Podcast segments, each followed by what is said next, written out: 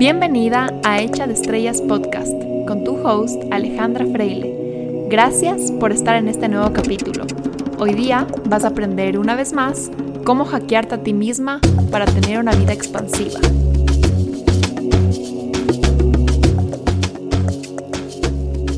Hola con todos, bienvenidos a un nuevo episodio de mi podcast. Espero que se encuentren súper bien el día de hoy.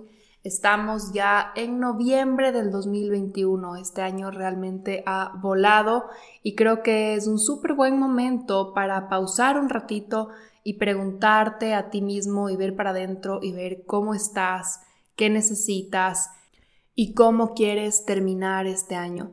Aún tienes tiempo para esos cambios, para esas metas, eh, para reconciliarte con esa persona, aún te queda tiempo y nunca es tarde. Y no digas, bueno, ya se acaba el año, eso lo hago el próximo año y al próximo año empiezo a tener una vida más saludable, a ponerme metas. No, Realmente puedes empezar eso hoy día, puedes empezar eso esta semana, puedes empezar eso cualquier momento y lo único que tú necesitas es la decisión.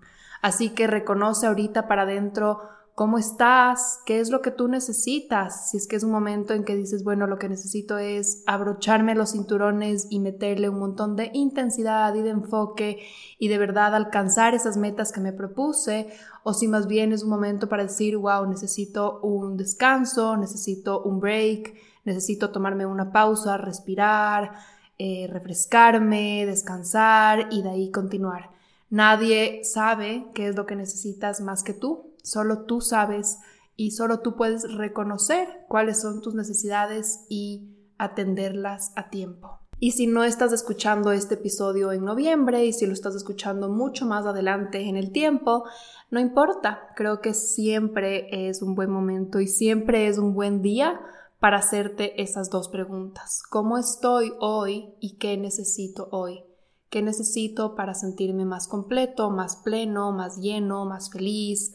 Más abundante, más libre, más energizado, ¿verdad? Creo que eso, ese par de preguntas pueden realmente mantenerte en una vida muy consciente, muy despierta y alejarte de este tan temido lo que nadie quiere que es vivir como zombie, vivir como en una rueda de hámster en que solo te despiertas y por default haces las cosas y solo sigues eh, en modo repetición con la vida.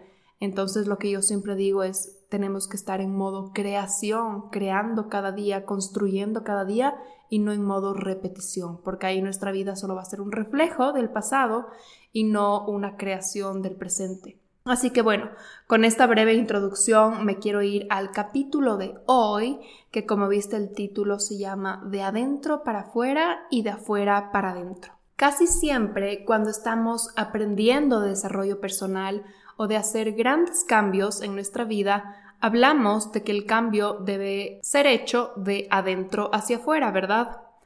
Que si queremos que nuestras relaciones sean diferentes, que si queremos cambiar nuestra realidad financiera, que si queremos mejorar nuestra salud, que si queremos de verdad ver cambios en nuestra vida, tenemos que hacer el trabajo interno. Debemos cambiar la mentalidad, debemos cambiar el chip para manifestar ese cambio exterior que deseamos. Y todo eso es 100% real. Y por la naturaleza de mi profesión yo no podría estar más de acuerdo con esto. Y siempre mi primer consejo será que ante un problema o ante algo que te gustaría que cambiara en tu vida, te dediques a ver para adentro para ver qué puedes cambiar, mejorar, madurar, soltar o sanar.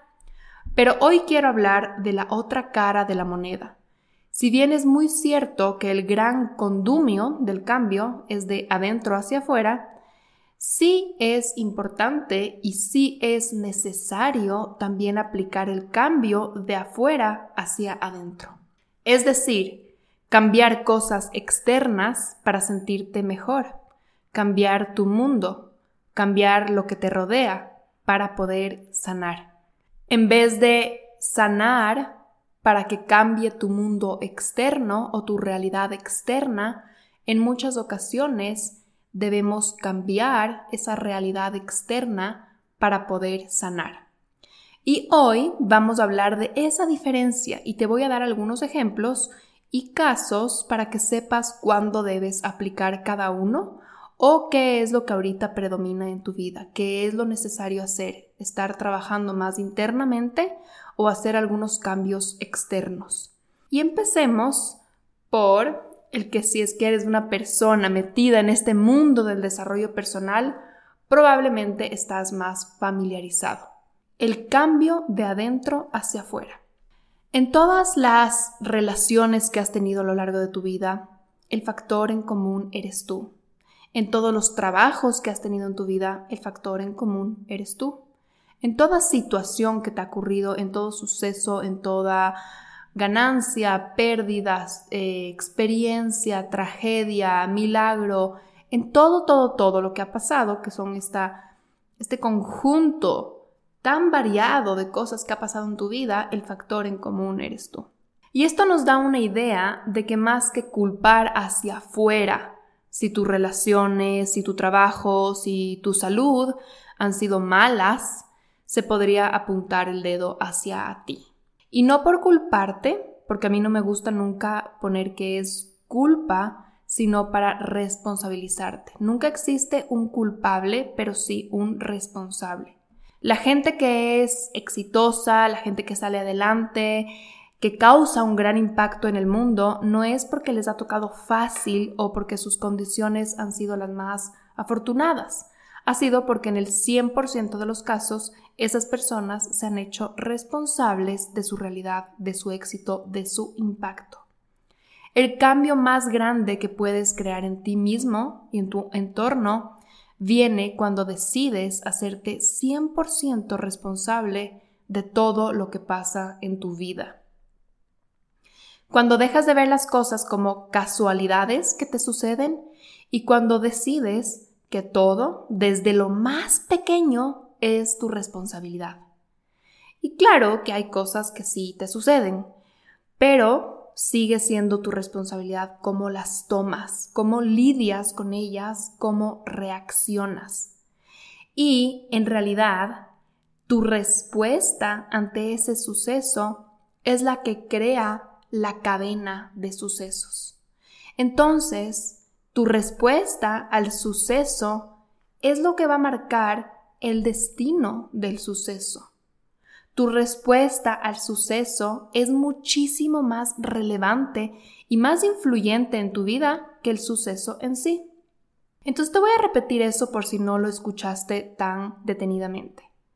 Sí, te pueden pasar cosas en tu vida, no necesariamente tenemos que vivir martirizándonos con que hemos atraído absolutamente todo lo que nos pasa.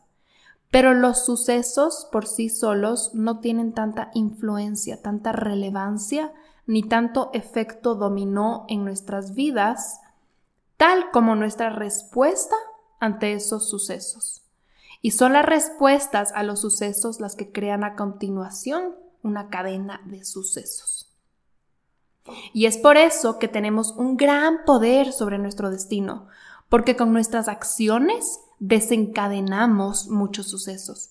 Y nos pueden pasar cosas buenas y malas, y nos van a pasar cosas buenas y malas, pero el destino no está marcado por ellas. Nuestro destino está marcado por cómo vamos respondiendo y creando efectos dominós. Ahí está nuestro poder sobre nuestras vidas. Ahí está donde tenemos la responsabilidad de lo que estamos creando en nuestra vida, y no solo en la nuestra, sino en la vida de nuestra familia, de nuestra sociedad, en nuestro entorno, en el medio ambiente, etcétera, etcétera. Y ahí está clarísimo que el cambio que tanto queremos de nuestras vidas viene de adentro, viene de elegir las reacciones o respuestas que emitimos frente a los sucesos de la vida y cómo la manera en la que actuamos va marcando nuestro destino como un efecto dominó. Imagínate que la mañana me despierto y me voy a hacer una taza de café.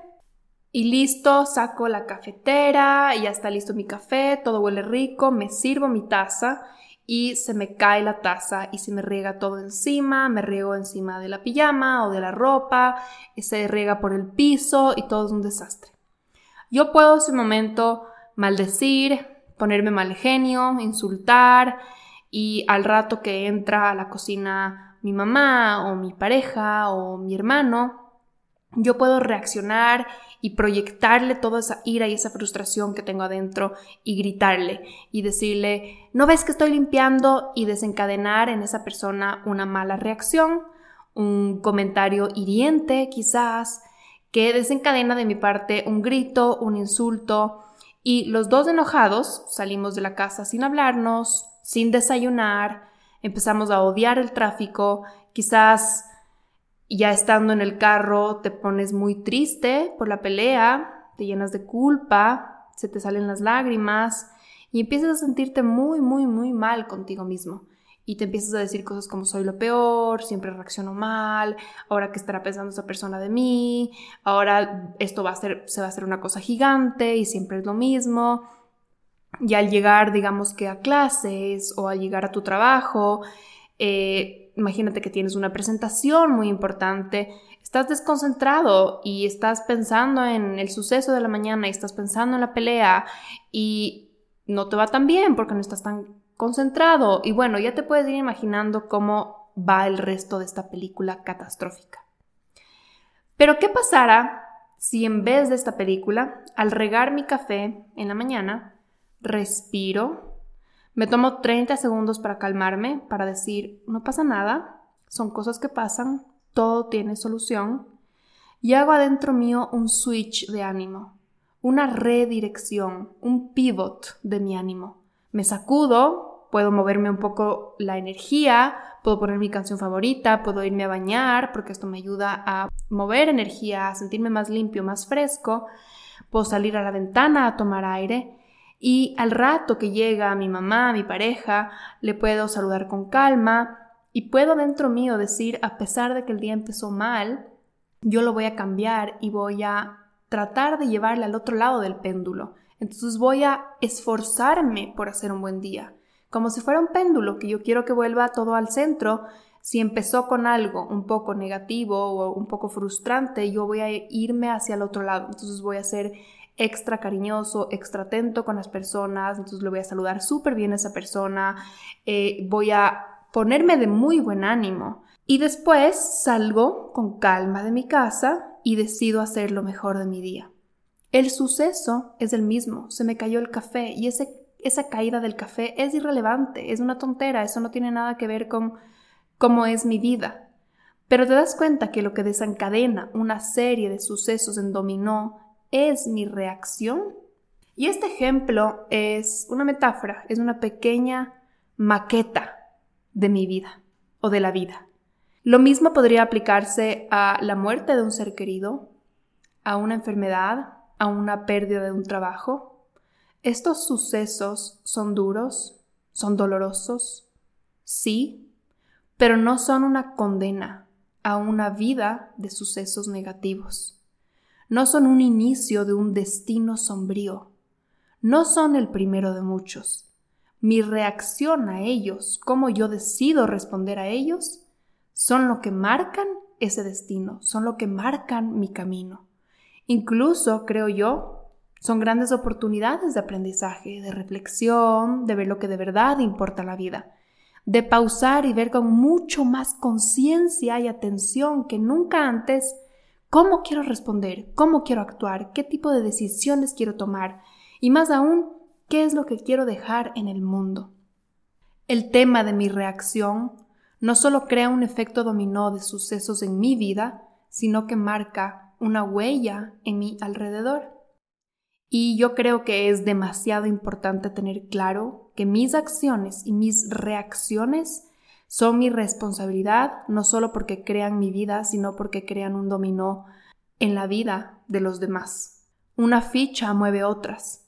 Y es por eso que el cambio interno, el sanar, el tomar las riendas de nuestro desarrollo personal, el tomar decisiones desde el amor, desde la conciencia, desde la sabiduría, desde la humildad, es en verdad un acto de bondad al mundo, un acto de amor al mundo, un acto de responsabilidad social.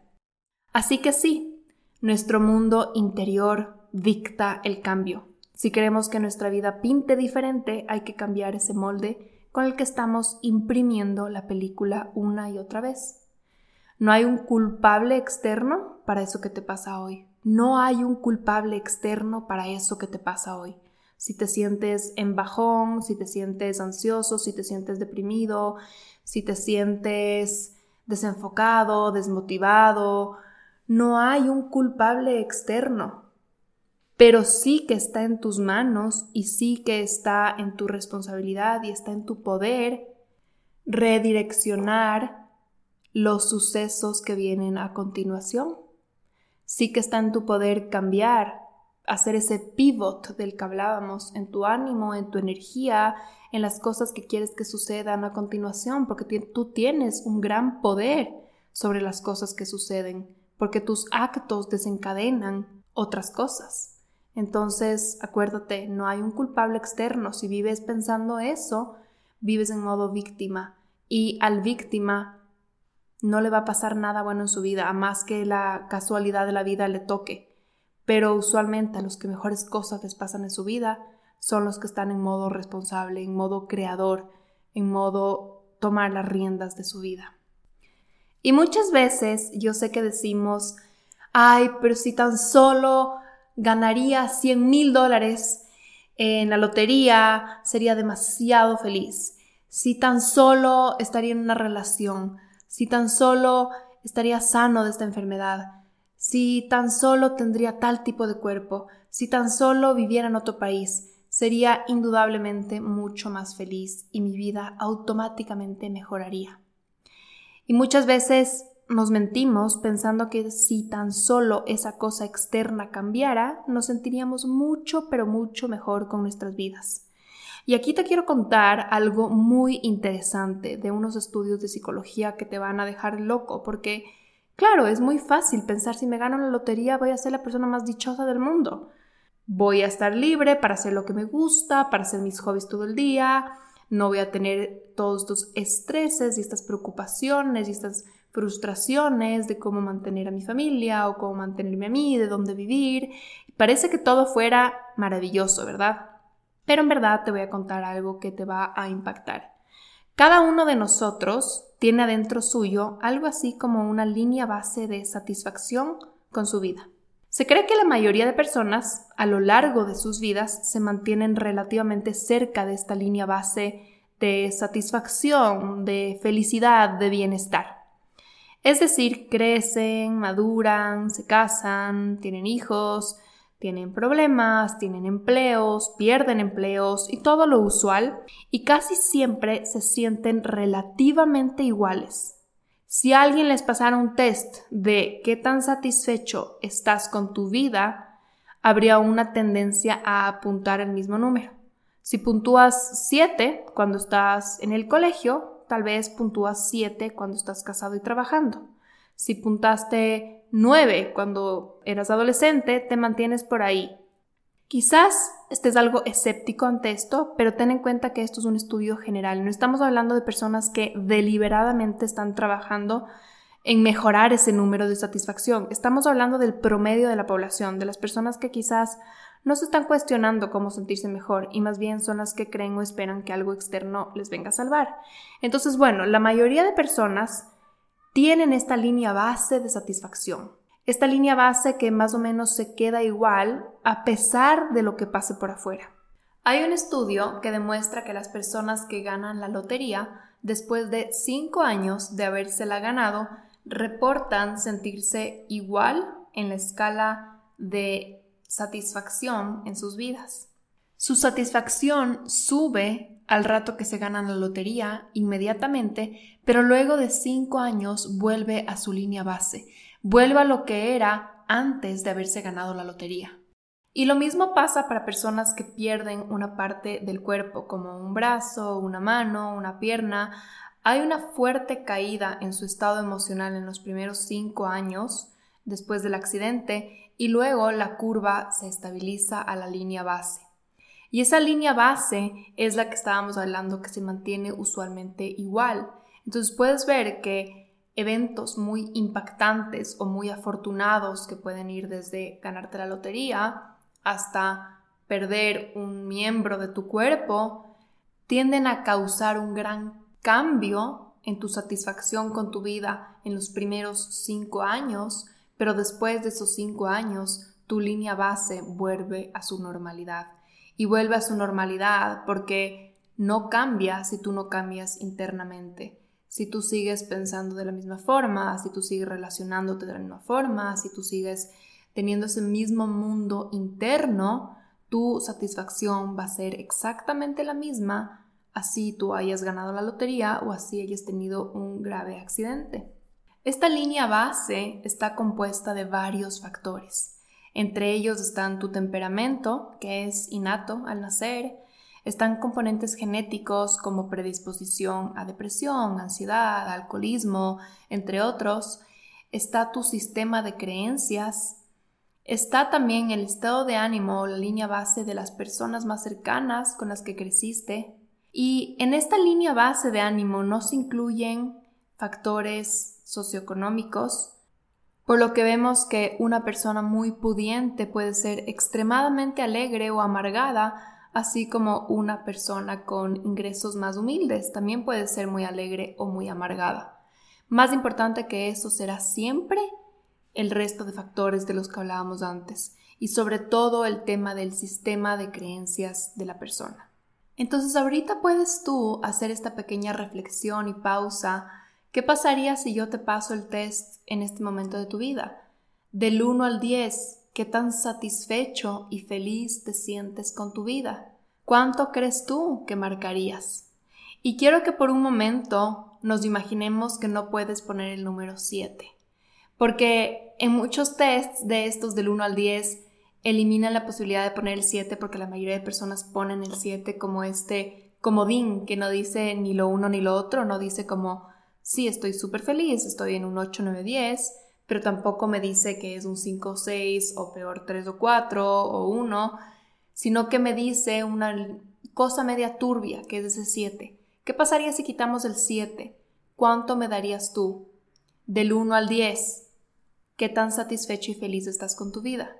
Entonces quiero que tomes este pequeño ejercicio como una señal.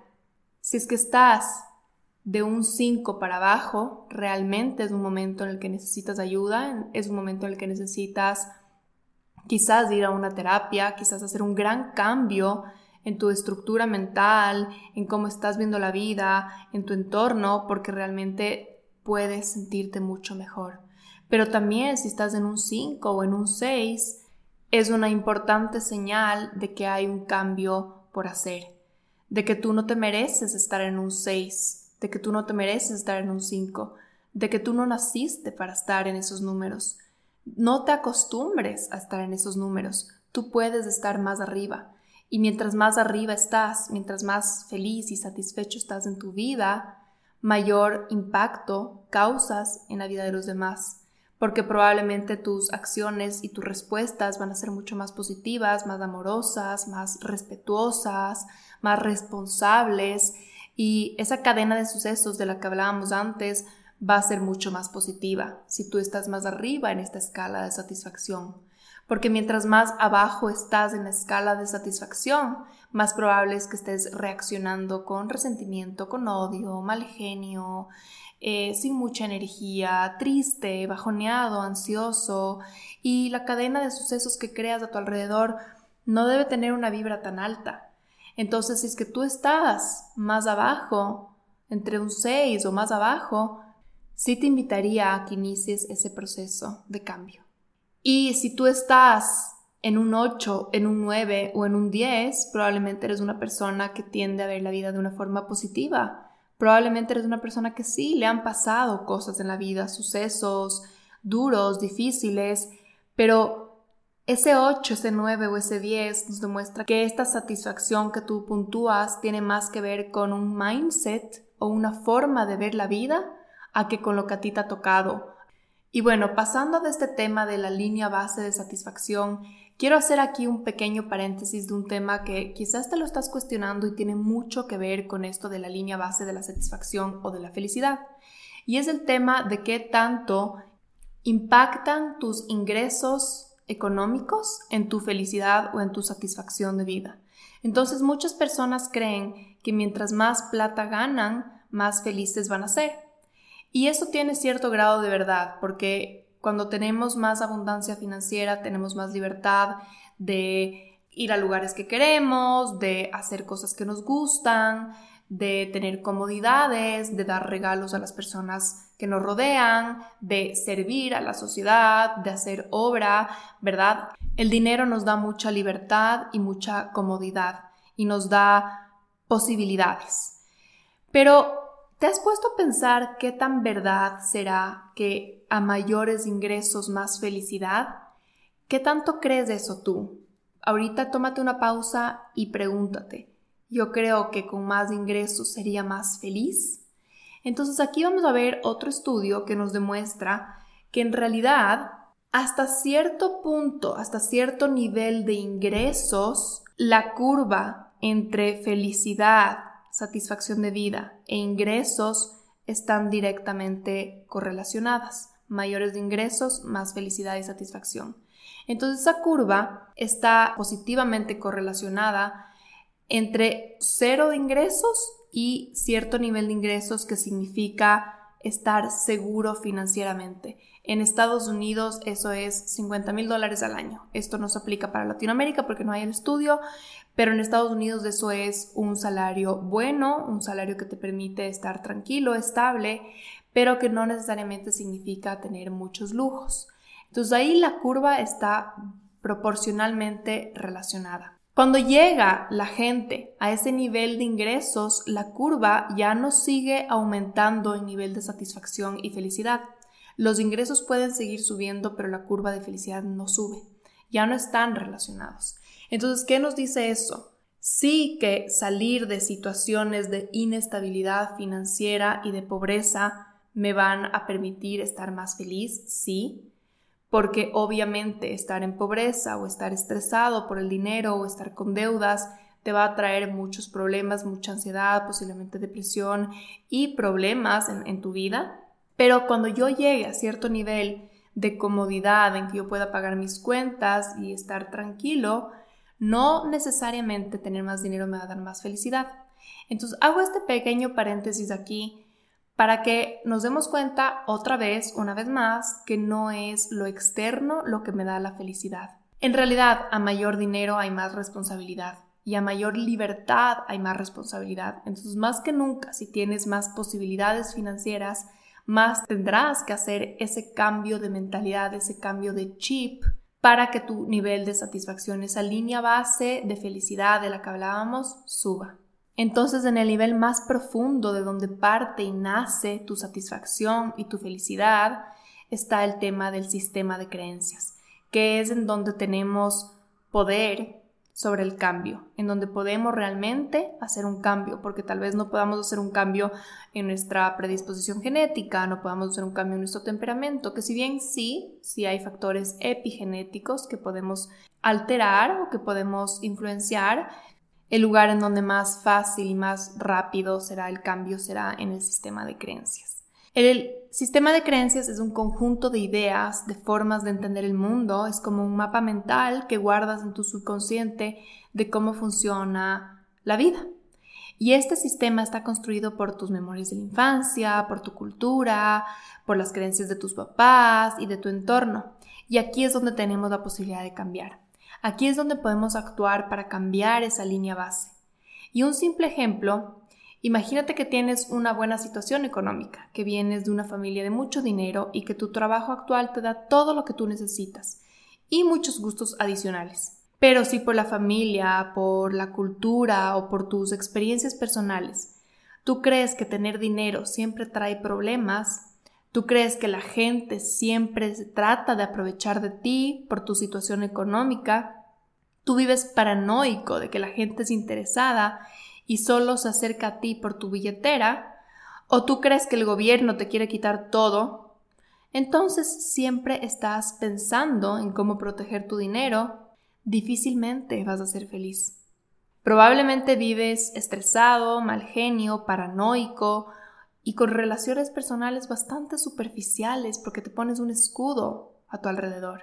Pero por el contrario, si vienes de una familia o de una cultura en donde te enseñaron que a más dinero tengas, más generoso puedes ser, más puedes servir al mundo, más puedes invitar a tus amigos, más puedes viajar, más puedes conocer, más puedes dar, vivir, probablemente seas una persona de un espíritu muy liviano, alegre, generosa y en general feliz.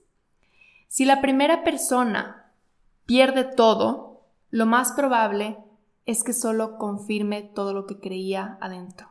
Odie el mundo, diga cosas como yo siempre supe que me quitarían, culpe a todo el mundo y su amargura se pronuncie más. Pero si la segunda persona pierde todo, probablemente lo tome como una experiencia de vida y se apoye en toda la red de personas de confianza que tiene, esas que ella generosamente ha aportado durante su vida.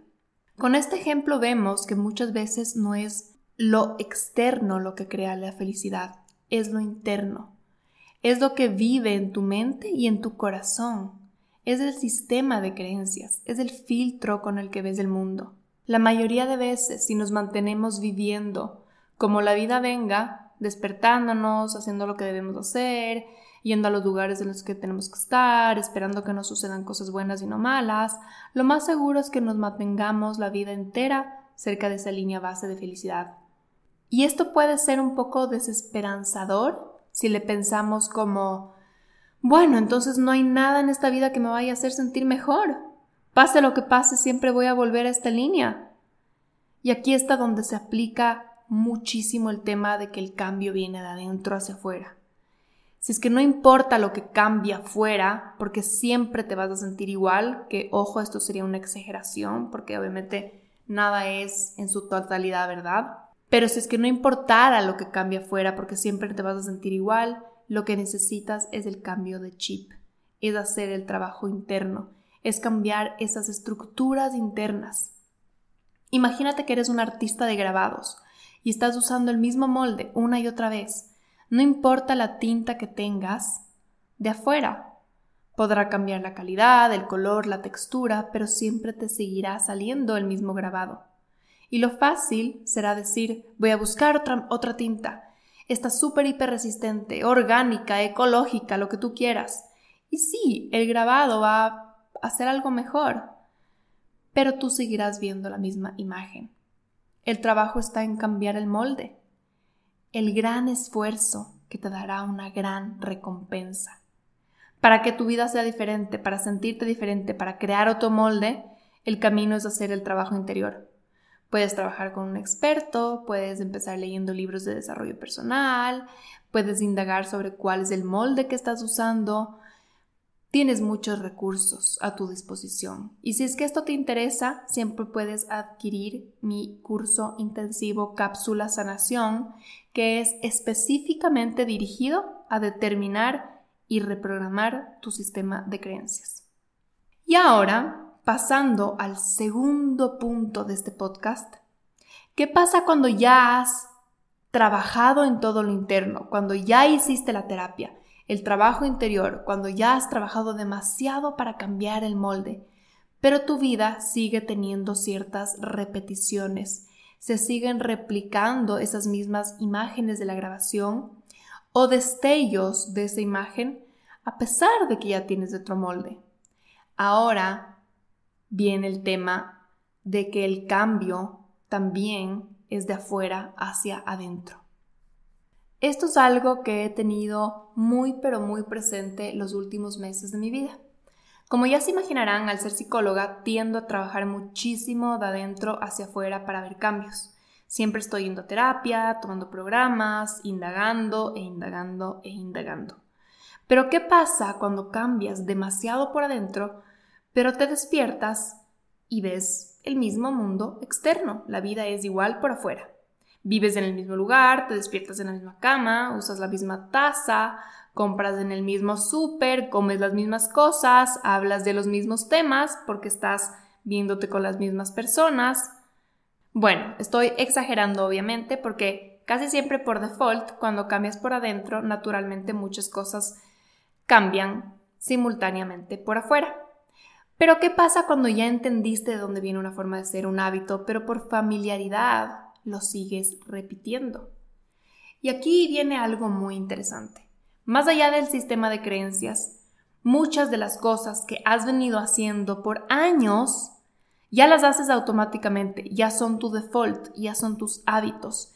Incluso en muchos casos ya son tu identidad. Ya te identificas con ciertas relaciones, cierto ánimo, cierta forma de ser, ciertos hábitos, incluso la gente te conoce por ellos. El cerebro opera en los mismos circuitos una y otra vez. Existen caminos neuronales que, como las autopistas, son por donde les encanta recorrer a las neuronas. Es la vía de rápido acceso, es lo que primero va a pasar si no haces un esfuerzo por irte por otro camino. Nuestro cerebro es un ahorrador de calorías, entonces por naturaleza le encanta la ley del menor esfuerzo. Hacer algo diferente implica pensar, implica frenar, implica redireccionar y luego recién actuar. Son un montón de calorías preciadas para el cerebro.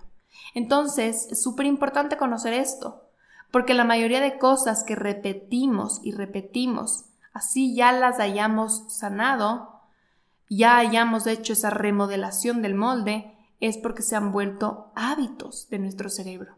Y aquí es cuando vamos a empezar a aplicar este tema de afuera hacia adentro. Y aquí podemos usar un poquito de psicología conductual que nos habla más de acciones y hábitos y no se preocupa tanto por cambiar pensamientos, emociones, etc. Cuando ya estás en un camino de cambio, de desarrollo, de expansión, es extremadamente importante que de la mano al cambio interior te fijes y cambies el ambiente exterior. Literalmente que vayas y cambies tu mundo de afuera. Y ya te voy a dar ejemplos de cómo para que no caigas en lo mismo de antes. Y la razón es porque nuestro cerebro es tan magnífico que usa muchas de las señales de los sentidos para emitir respuestas automáticas sin que ni siquiera pasen por tu cerebro prefrontal.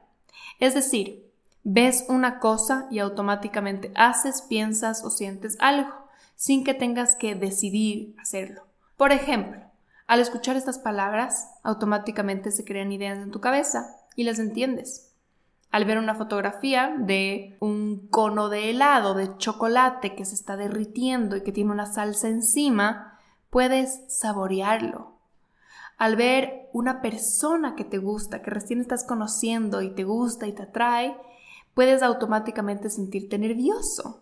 O al ver a alguien que te ha hecho daño a ti o a tu familia o a tu país, puedes automáticamente sentir ira. Al ver una luz verde en el tráfico, automáticamente pisas el acelerador. No es que decides hacer estas cosas, solo ocurren automáticamente.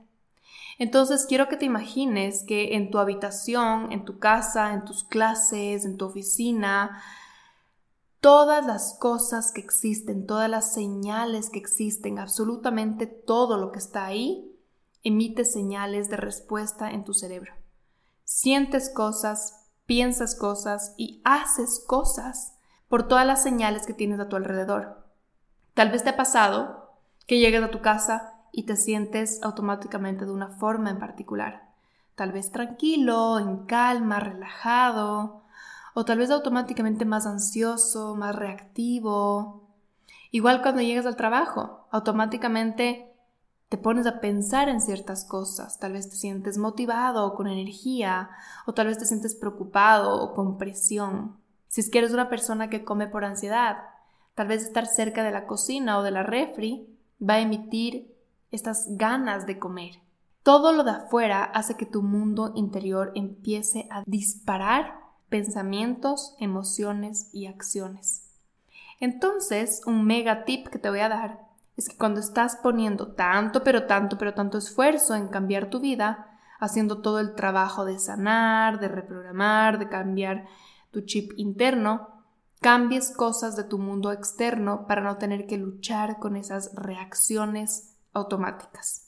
Entonces vamos a ver tres ejemplos de cosas que puedes hacer. Una de esas cosas puede ser cambiar tu lugar físico. Entonces, si tú no te puedes ahorita mudar o no te quieres mudar o no es una posibilidad en tu vida, lo que puedes hacer es mover piezas dentro de tu habitación. Mueve la cama a otro lugar, pon tu escritorio viendo otro lugar, Saca los cuadros que has tenido ahí por 10 años, saca los posters, eh, cambia los lugares donde tienes las fotos, limpia la decoración, cámbiala un poco, pinta el color de tu cuarto si te es posible, mueve cosas físicamente para que tu cuarto, tu habitación se vea distinto. Y esto no es solo porque qué bestia, qué chévere y qué divertido y qué liviano se siente cuando mi lugar es diferente sino porque cuando tú te despiertes y abres los ojos y automáticamente veas todos tus estímulos, cuando sea diferente el lugar y no es lo que siempre has visto, tu cerebro va a ser como a ver, a ver, ¿dónde estoy? Y no va a emitir esas respuestas automáticas de pensamientos, emociones y acciones que antes te venían por default, cuando tal vez te parabas de la cama y veías automáticamente un cuadro y tu escritorio y todo ahí desordenado y ya automáticamente sentías ciertas cosas. Entonces ese cambio de los muebles va a permitirte unos segunditos o una como ventana de tiempo en donde tú vas a poder responder o elegir cómo te quieres sentir o qué cosas quieres hacer antes de que exista la reacción automática. Otra cosa que podrías hacer es Obviamente si tienes la posibilidad de hacer algo más extremo mejor, como cambiarte de habitación, cambiar el lugar en donde trabajas, si es que eres una persona que trabaja en casa, yo siempre les recomiendo a mis pacientes que cojan su computadora y se vayan a trabajar a diferentes cafeterías, que se vayan a trabajar al jardín, si es que es posible, al parque, que se vayan a trabajar en un lugar de coworking, que trates de cambiar mucho tu mundo físico para que tu cerebro le des ese break de las respuestas automáticas.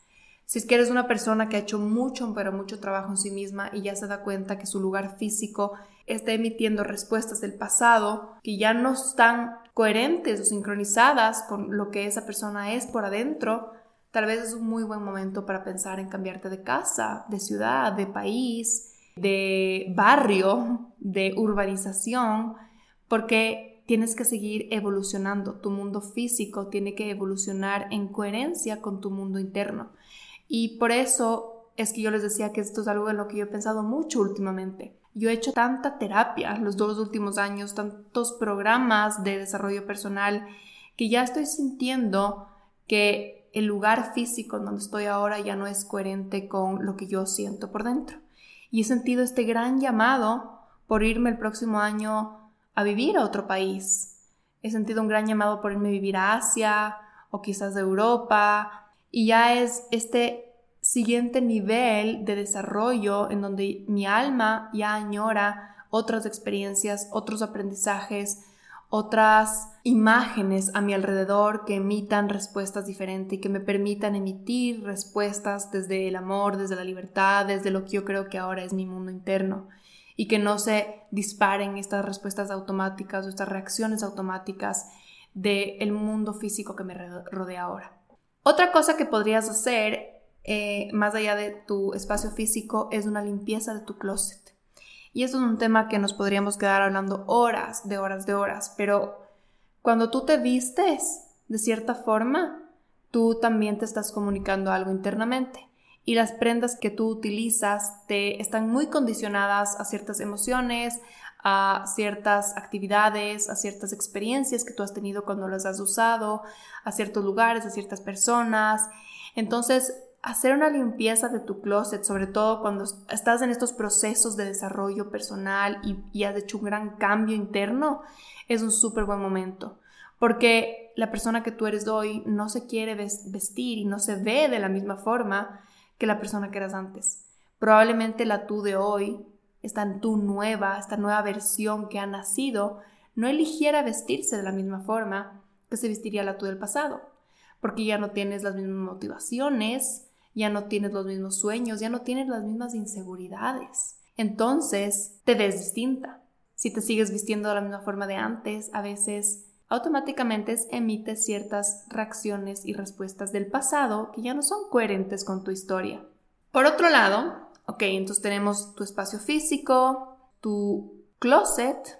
El siguiente punto sería comer diferente. Es un súper buen momento para empezar una nueva dieta, para preguntarte a ti, para adentro, qué necesito y qué quiero. Tu cuerpo, qué quiere, qué anhela, de qué tiene hambre, qué nutrientes le hacen falta, porque cuando tú has trabajado mucho en ti internamente, tu cuerpo también empieza a reaccionar diferente. Tal vez antes comías por default, antes tal vez comías por ansiedad, por inseguridad, por miedo, por costumbre, por familiaridad. Pero si has trabajado tanto en tu sistema de creencias, en despojarte de lo familiar, en tus inseguridades, en tus miedos, probablemente hoy por hoy comes diferente. Tal vez comes alimentos diferentes, comes en otros espacios, comes con otras personas, comes diferente. Y es un súper buen momento para empezar una nueva dieta. Y con dieta no me refiero a estar en déficit calórico, me refiero a lo que forma parte de tu dieta día a día, simplemente como lo que tú comes. Y es un súper buen momento porque eso, la, comida nos conecta mucho con, con los sentidos y con el placer y con el compartir. Entonces es muy buen momento para cambiar eso, para también hacer ese chip, porque a veces cuando sigues comiendo a la misma hora, en el mismo lugar, en las mismas cosas, de nuevo emites esas respuestas. Entonces tu espacio físico, el lugar en el que vives, el lugar en el que trabajas, muévete, mueve cosas, mueve muebles, mueve la decoración, la ropa, una limpieza de tu closet empieza a comer diferente de una forma que sea más alineada con la nueva versión de ti. Todo lo que le ha rodeado al antiguo tú le enciende a ese antiguo tú. Y para ser un nuevo tú, rodéate de un nuevo lugar. Ayúdate a ti mismo, date un ambiente fresco. Le vas a dar a tu cerebro una oportunidad más fresca sin ese chorro de reacciones automáticas para aplicar su nueva reacción, para emprender ese nuevo camino neuronal. Muchos estudios de psicología demuestran que las personas suelen ser más exitosas en empezar un nuevo hábito y apegarse a él cuando lo inician en una fecha quiebre. Por ejemplo, el primero de enero, el día del cumpleaños o simplemente un lunes. Y algunas personas, por ejemplo, en luna nueva. Y eso es porque en tu cabeza sientes esa frescura de la fecha, sientes que tienes la oportunidad de empezar de cero, como si no estarías ya en un tren que te subiste y que emprendió. Entonces esto de coger una fecha externa también es ayudarte de afuera hacia adentro.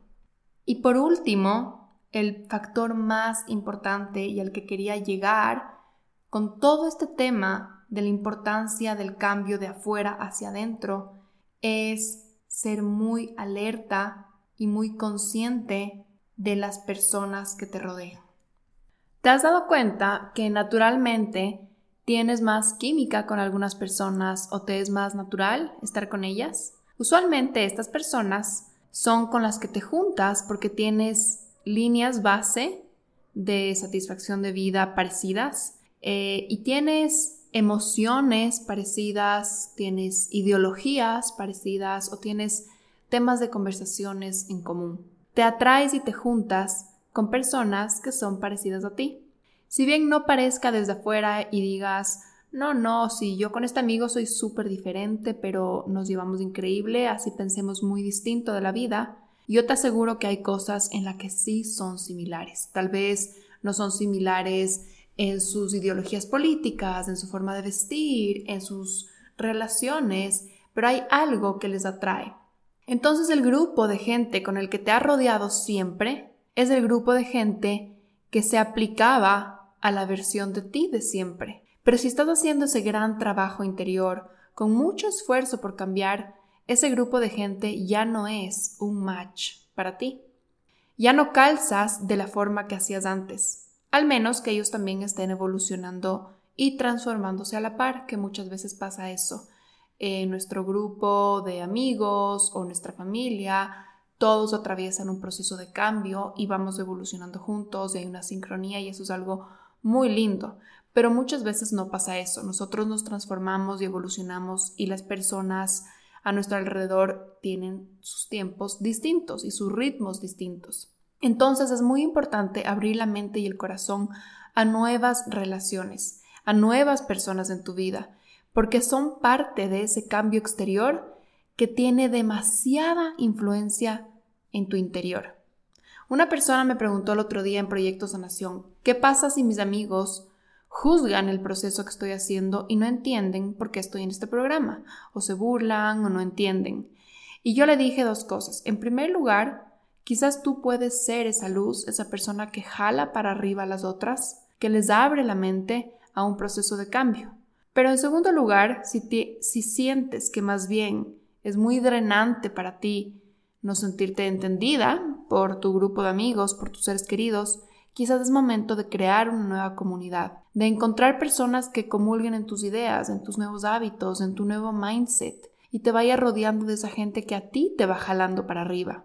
Y habrás escuchado esta frase que dice, somos las cinco personas que nos rodean, o esta frase que dice, dime con quién andas y te diré quién eres, o con quien lobos anda a aullar aprende. Todas estas son verdad. Entonces, si tienes una comunidad negativa, te aseguro que por más lucecita que tú seas, tu cerebro se va a pegar de cierta forma a esa negatividad para sobrevivir. Y esto es, está claro o es bastante obvio si tan solo pensamos en que con las personas con las que nos rodeamos compartimos temas de conversación y nos influencian sutilmente y nos hacemos partícipes de sus experiencias, de sus problemas, de sus logros. La vida de los que nos rodean es de cierto modo nuestra vida, porque cogemos pedacitos de las vidas de los otros y les vivimos con ellos. De verdad sentimos sus miedos, de verdad sentimos sus avances, vivimos con ellos. Pero además, las personas somos animales sociales por naturaleza y una gran porción de nuestro cerebro está programado para adaptarse a nuestra comunidad. En psicología social se habla del fenómeno del conformismo. Te habrás preguntado por qué las personas cedemos ante la presión social o por qué es más fácil decir algo incómodo o algo controversial una vez que ya otra persona lo ha dicho o ya ha abierto el tema. En psicología, el conformismo se define como las modificaciones o los cambios que hacemos en el comportamiento o en la opinión como resultado de la presión real o imaginaria de personas o grupos de personas a nuestro alrededor. Entonces, esto a mí me parece muy interesante. Hay un estudio de psicología que ahorita te lo voy a contar que te va a dejar loco en cómo nos influenciamos por la opinión de los que están a nuestro alrededor. Imagínate que tú vas como voluntario a participar en un experimento sobre el juicio perceptivo y llegas en una sala y hay otros participantes ahí. Hay cinco participantes más y llega el experimentador y les dice a todos, bueno, les, voy a pasar un test, entonces les voy a mostrar una línea recta, que es la línea X, y la línea X, imagínate que tiene 10 centímetros de longitud. Entonces pone en la pantalla la línea X. Y después les muestra al lado de la línea X tres líneas de comparación, la línea A, la línea B y la línea C. Entonces el experimentador les dice a los a ustedes seis, díganme cuál línea es del mismo largo que la línea X, la línea A, la línea B y la línea C. Y tú ves estas líneas y tú determinas, imagínate que la línea X tiene 10 centímetros, imagínate que la línea A tiene 20 centímetros, la línea B parece que tiene unos 10, 11 y la línea C tiene 3 centímetros. No les van a dar los números, solo yo te estoy dando los números porque yo quiero que te imagines esto en tu cabeza, pero no hay las medidas, solo les ponen las líneas al frente. Entonces está la línea X y está la línea A, B y C.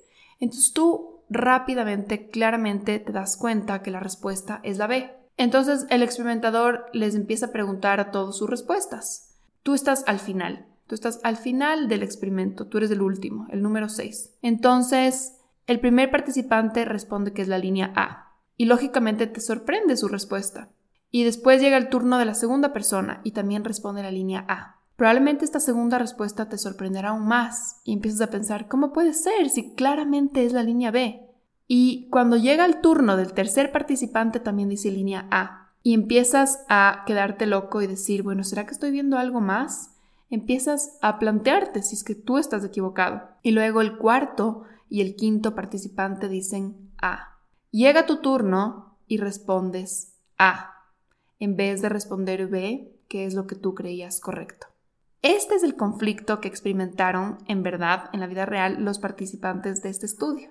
Los participantes tenían que responder en voz alta Y el sujeto del experimento, el que en verdad el único que era el experimentado, porque todos los otros eran cómplices, los cinco primeros eran cómplices, el único sujeto siempre estaba al final. Entonces el resto de participantes cómplices siempre respondían una cosa incorrecta y después el experimentado era el que le medían cuántas veces cedía ante esta presión sutil del grupo. Y los resultados del experimento mostraron que cuando el sujeto no estaba sometido a la presión del grupo y se le permitía hacer a solas o escribir su respuesta, casi no habían errores porque la tarea era muy sencilla. Y en los casos en que el sujeto se veía enfrentado a una mayoría unánime que respondía de forma incorrecta, aproximadamente un 35% de todas las respuestas eran incorrectas del 0% cuando él no se comparaba a un 35% cuando sí se comparaba. Entonces, en resumen, ya te das cuenta la importancia de rodearte de personas que te jalen a una opinión o a un estilo de vida o, o, a una ideología que tú quisieras adoptar. Porque así te parezca incorrecto lo que hacen los que están a tu alrededor, como esto de las líneas, que claramente tú sabías que no era la respuesta correcta, si todos a tu alrededor hacen eso, hay un 35% de probabilidad de que tú cedas y termines haciendo lo mismo que ellos. Entonces hay que rodearnos de personas que nos jalen para arriba, personas que te expandan, que te alegren, que te estimulen. Hay una frase muy conocida que dice, si tú eres la persona más inteligente del cuarto, estás en el cuarto equivocado. Y esto me parece perfectamente cierto. Si queremos seguir evolucionando y mejorando, tenemos que rodearnos de personas que nos mejoren, que nos alienten, que nos alimenten. Y muchas veces somos vagos y nos da pereza y nos queremos quedar con los amigos de siempre, los que nos alimentan nuestras historias de victimismo, los que se quejan de la vida, porque nos sentimos incómodos y raros y a veces un poquito inferiores cuando estamos con personas super cracks que sujetan conversaciones elevadas y estimulantes y están haciendo grandes cosas en la vida. Nos gusta la zona de confort, pero en la zona de confort no crecemos. En la zona de confort todo se queda igual. Entonces, para ayudar tu proceso de cambio, acuérdate, las personas con las que te rodeas deben ser bien elegidas. Muévete hacia personas expansivas para ti y empieza a poner límites o a soltar de tu vida las relaciones que no te aportan. Además, cambia tu espacio físico, anda a lugares diferentes, haz una limpieza de closet y de tus posesiones, dejando ir, soltando las del pasado. Y por último, te recomendaría, como parte del cambio de afuera hacia adentro, que seas incansable en aprender y en expandirte de otras fuentes. Lee libros estimulantes, ve documentales, visita sitios y culturas que no conoces. Eligiendo cosas nuevas, vas a jalar a tu conciencia, a tu mente y a tu corazón a lugares que nunca has visitado, y así es como aplicas el cambio de afuera hacia adentro. Así que, en resumen, podemos ver que la porción más importante del cambio viene de adentro hacia afuera. Pero no podemos solo indagar y reflexionar y cambiar nuestras creencias de vida y esperar que las cosas de verdad cambien sin hacer el debido acompañamiento de afuera. Tiene que haber una perfecta sincronía entre el cambio interno y el externo. Tienes que mover tu mundo físico, para que sea coherente con tu nuevo mundo interno. Así que te dejo esta pequeña reflexión y esta pequeña diferenciación sobre el cambio de dentro hacia afuera y el cambio de afuera hacia adentro. Yo creo que los dos son súper importantes. Si bien yo trabajo mucho en el cambio de adentro hacia afuera, yo siempre les estoy estimulando y empujando a mis pacientes a que vean qué áreas de su vida externa, de las relaciones, tienen que cambiar, tienen que dejar ir. Cuando, incluso cuando ya se tienen que mover a otro lugar, les empujo y les incito a que se independicen, a que a veces se cambien de ciudad, cuando ya un lugar les está aprisionando, les está drenando mucho. Tiene que haber ese cambio de afuera hacia adentro también. Y también como parte del proceso de expansión, esto último que mencionaba, expandirte con nuevas fuentes de información, cosas que te estimulen, cosas diferentes. Así es como seguimos creciendo. Así que espero que este episodio te haya servido, te haya aportado, te haya resonado de alguna forma. Cuéntame qué te pareció, cuéntame cuál fue tu parte favorita, escríbeme por Instagram, me encanta saber tu opinión y también lo puedes compartir en tus redes sociales para que si más gente se beneficie de esta información. Me encanta cuando comparten eh, mi podcast, me encanta repostearles y también como siempre les pido si es que pueden dejarme un review en la plataforma de Apple Podcasts. Eso me ayuda muchísimo a que este podcast siga creciendo y siga llegando a la vida de más personas. Así que nada, te mando un abrazo enorme, espero que tengas un súper buen día y ya nos estaremos escuchando en el próximo episodio.